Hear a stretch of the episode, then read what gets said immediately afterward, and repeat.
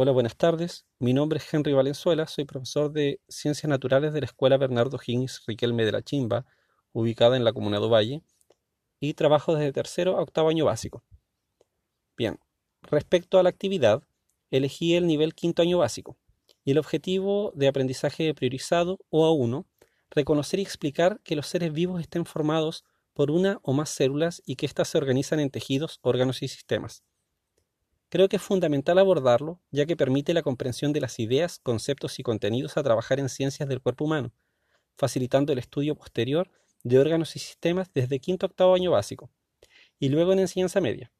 Además, dada la, lo que está sucediendo actualmente, es necesario para luego abordar inmunología en séptimo año básico y así en enseñanza media.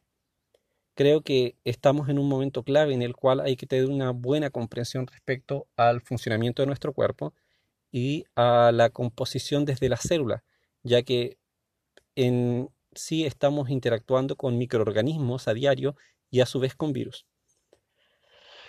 Por otro lado, respecto a los indicadores, elegí explican que todos los seres vivos, animales y plantas están constituidos por unidades estructurales llamadas células.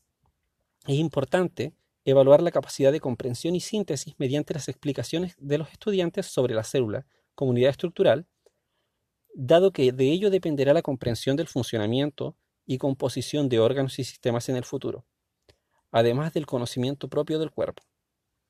El otro indicador que elegí es que establecen relaciones simples entre los distintos niveles de organización de los organismos.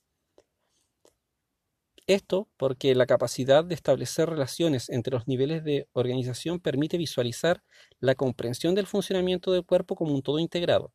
Además nos podría ayudar a identificar conocimientos previos, algunos eh, correctos, algunos un poco incorrectos, y las relaciones eh, preestructuradas a nivel cognitivo. Todo esto llevándolo a cómo opera nuestro cuerpo. Bueno, eso eh, espero que estén muy bien y cuídense mucho. Saludos.